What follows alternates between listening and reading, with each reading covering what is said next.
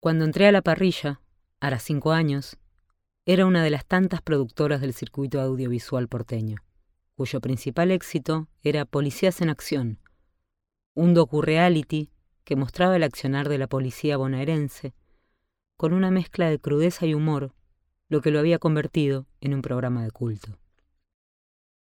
Pero ese año acababan de ganar la cuenta del Ministerio de Seguridad de la provincia de Buenos Aires. El caudal de trabajo estaba a punto de dispararse por el aire. En esos días, el staff de la Produ estaba compuesto por el Tano, el Pájaro y un par de productores y camarógrafos que funcionaban más como una banda de amigos que como una empresa. Tenían un grupo de WhatsApp que se llamaba Parrillada, y cuando salía un allanamiento o un patrullaje lo tiraban ahí y el que podía ir lo cantaba. Pero para atender a un cliente de la talla del ministerio hacía falta organizarse mejor.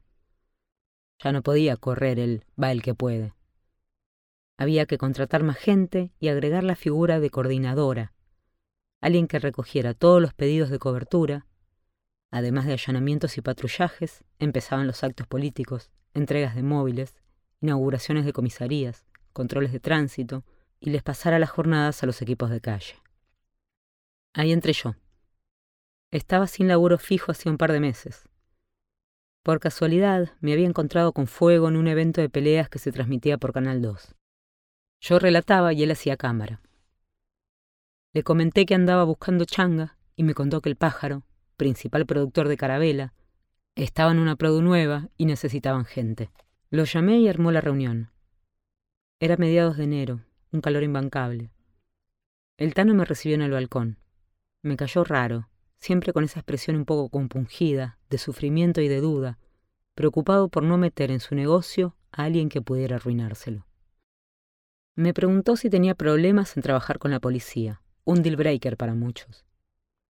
En el ambiente de la tele, todo el mundo satelita alguna coordenada de la órbita zurdo progre trosco peroncha. Y dentro del bloque ideológico viene incluido el odio a la yuta. Yo también estaba abonada a ese paquete, pero me atrajo conocer el otro lado. El pájaro recordaba mi valentía para las zonas hostiles, y ese ángel especial que me sacaba siempre parada. Por eso me había recomendado como productora de exteriores. Pero el Tano no quiso saber nada. No le entraba en la cabeza sacar una mina a la calle. El pájaro trató de explicarle que mi perfil no era el clásico de minita y que era un desperdicio no largarme al terreno.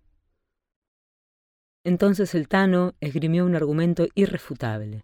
Yo no tenía registro de conducir y según el paradigma de la parrilla, el manejo era esencial. Les gustaba hacer locuras, como que el productor fuera al volante, mientras el cámara sacaba medio cuerpo por la ventana para grabar el movimiento. El puesto vacante era de coordinadora. Era eso o nada. Al principio el trabajo era muy fácil. Los ejecutivos me pasaban los pedidos de cobertura y yo solo reenviaba la orden a los productores. Pero cuando los operativos empezaron a abundar y el personal a quedarse corto, la cosa se puso fea. Los allanamientos podían ser a cualquier hora y casi siempre caían de madrugada. Los jueces ponen en las órdenes desde la salida del sol hasta la puesta, y los polis quieren caerle a los girosos a primera mañana. Entonces se suele romper a las seis. Para eso hay que salir de la comisaría a las cinco, estar ahí a las cuatro y juntarse en la produ a las tres. Nadie quería entrar a laburar a esa hora. Tenía que distribuir la jornada sin sobrecargar a ninguno, pero a veces era imposible. No había horarios ni francos fijos. Todos estaban de guardia permanente esperando mi llamado. Me acuerdo la angustia de esos días, cuando ya tenía cerradas todas las jornadas y a las ocho y media de la noche, en el horario en que pretendía entrenar jiu-jitsu, salía un servicio nuevo para las cuatro de la mañana. Entonces tenía que abandonar la clase para rearmar todo el esquema, volver a repartir los autos, los camarógrafos, los horarios, llamar otra vez a cada uno. No podía concentrarme en nada, vivía afligida. Así pasaron varios meses. Mi efectividad como coordinadora ya estaba bastante desgastada cuando salió la fiesta en Mamita. Todo el personal de la parry era bastante borracho y falopero. No era raro que al atardecer se abrieran cervezas en el balcón. Ese viernes, la joda escaló hasta mudarse al célebre antro Cocaine Friendly del distrito audiovisual porteño, donde recala mucha gente de la escena de la música y la TV locales. Me recuerdo en total euforia. Era la única mujer del grupo y en esos días tenía tensión sexual con todos, típico de chica nueva en la oficina. Bailamos, tomamos, nos dimos piquitos, hablé hasta por los codos. Los más manijas la seguimos en lo de un cámara. Ahí la emoción fue bajando y nos dimos cuenta de que empezaba un nuevo día. La Parry trabajaba de lunes a lunes y pronto iba a haber jornadas para pasar y operativos para cubrir. La angustia nos empezó a comer. Llegaron pedidos del ministerio y los distribuí con una aflicción intolerable. Dolía marcar cada tecla del teléfono. Pero entre todas mis bravatas de merquera, esa noche terrorífica, tomé también una buena decisión. Basta de coordinar, había que salir a producir. Los pibes, recontraduros, me habían contado tantas anécdotas de allanamientos que no soporté estar perdiéndome semejante aventura. En cuanto me recuperé, ese mismo lunes, me aferré a la pequeña Epifanía una piedra preciosa rescatada del fango, y le exigí al Tano que me probara en la calle. Era claro que para coordinar no servía, y antes que pagar una indemnización, prefirió tirarse el lance. La idea era que empezara con cosas chicas, algún operativo de tránsito, controles de alcoholemia. No se habría animado a mandarme al frente si de pronto, el 20 de junio, el día de la bandera, al gobernador de la provincia de Buenos Aires no se le hubiera ocurrido ir por uno de sus principales capomafias. Castillo era el dueño de la Salada, una feria del conurbano bonaerense donde pasaba de todo. El contrabando y la imitación de marcas eran lo de menos. Se vendía droga, se apretaba gente, se esclavizaban trabajadores. Habían trascendido videos de mujeres caminando desnudas mientras les tiraban basura, como castigo por haberlas agarrado mecheando.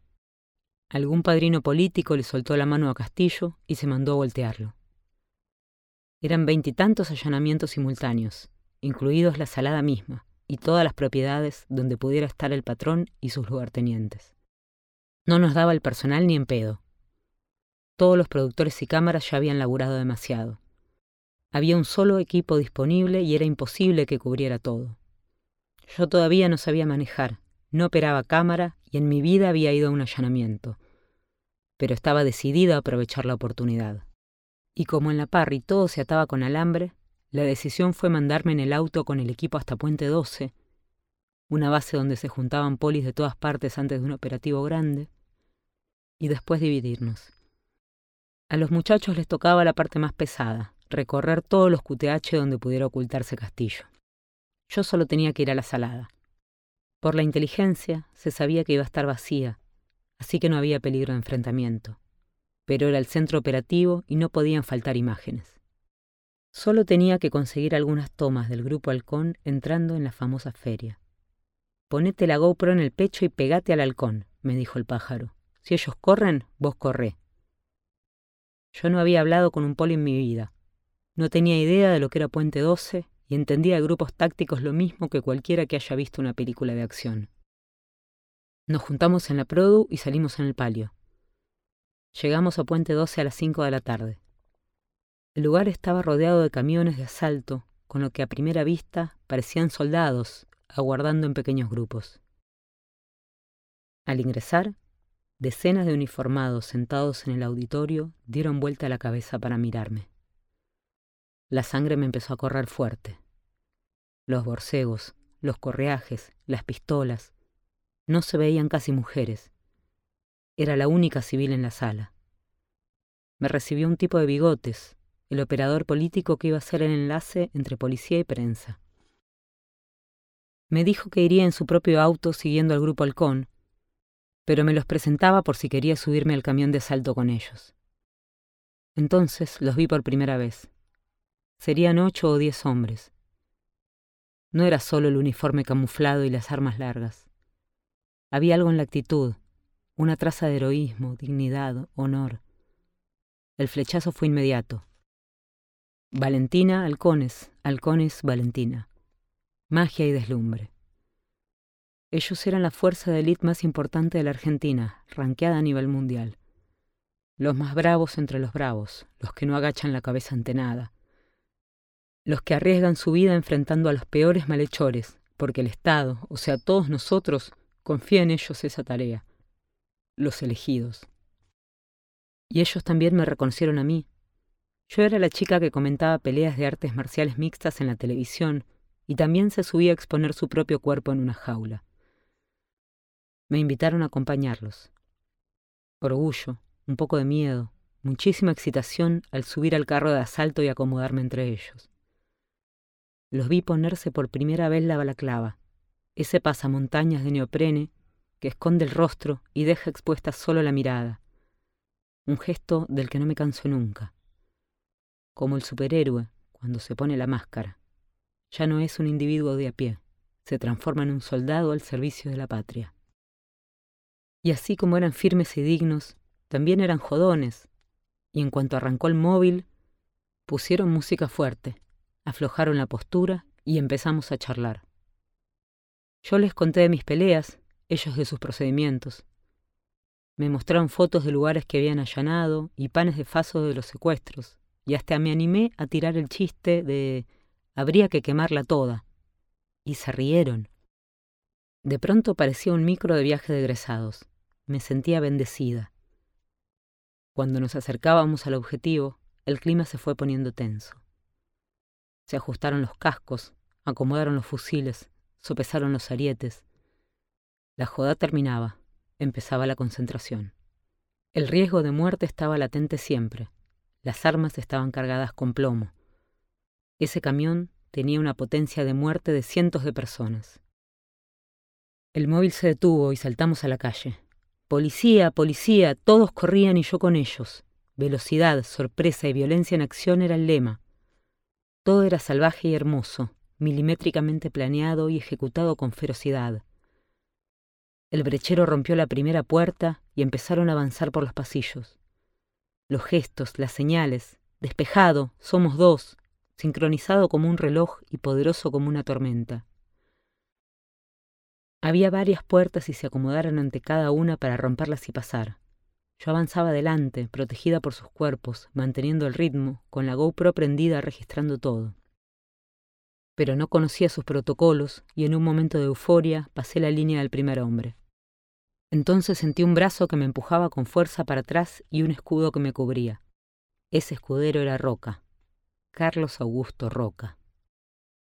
En total, la irrupción habrá durado una media hora, el predio era grande y tenía muchas puertas blindadas. Los brecheros se lastimaron las manos y las cinturas de tanto dar arietazos. Yo salí eufórica. Tenía un material insuperable. Los había filmado desde todas partes y había vivido la mayor adrenalina de mi vida.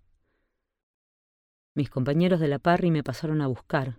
Me dijeron que podía descansar, meterme en el auto y tomar café con medialunas pero yo no quería saber nada de bajar a la realidad. Quería seguir allanando. Quería ser un halcón. En la Produ, mi material fascinó a todos. Nadie nunca se había acercado tanto a un grupo especial, ni los productores con años de policías en acción. Yo tenía imágenes que no se habían visto nunca. La noticia del allanamiento a la salada salió en todos lados. Conocí la satisfacción de ver mis videos en los principales noticieros del país. Mi imagen en la produ, que venía rozando el suelo, se disparó por el aire. El pájaro me felicitó y presumía haberme recomendado desde el principio. Hasta el Tano, que siempre le ve el lado malo a todo, parecía feliz. Pero a mí no me consolaba ningún laurel. De pronto, todo me parecía superfluo, todo había bajado de categoría. La aprobación de esos gordos desalineados no me provocaba la más mínima alegría me causaban asco y desprecio. Solo me importaba la opinión del grupo halcón. No podía volver de la adrenalina de esa noche. Estaba despegada de la realidad. Miraba las calles tan perfectas, con sus semáforos plantados en las esquinas.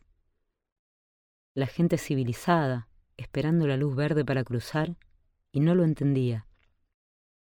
Veía a todos en coma. Había corrido con halcones por la salada y pretendían devolverme a mi vida desdibujada de porteña progre.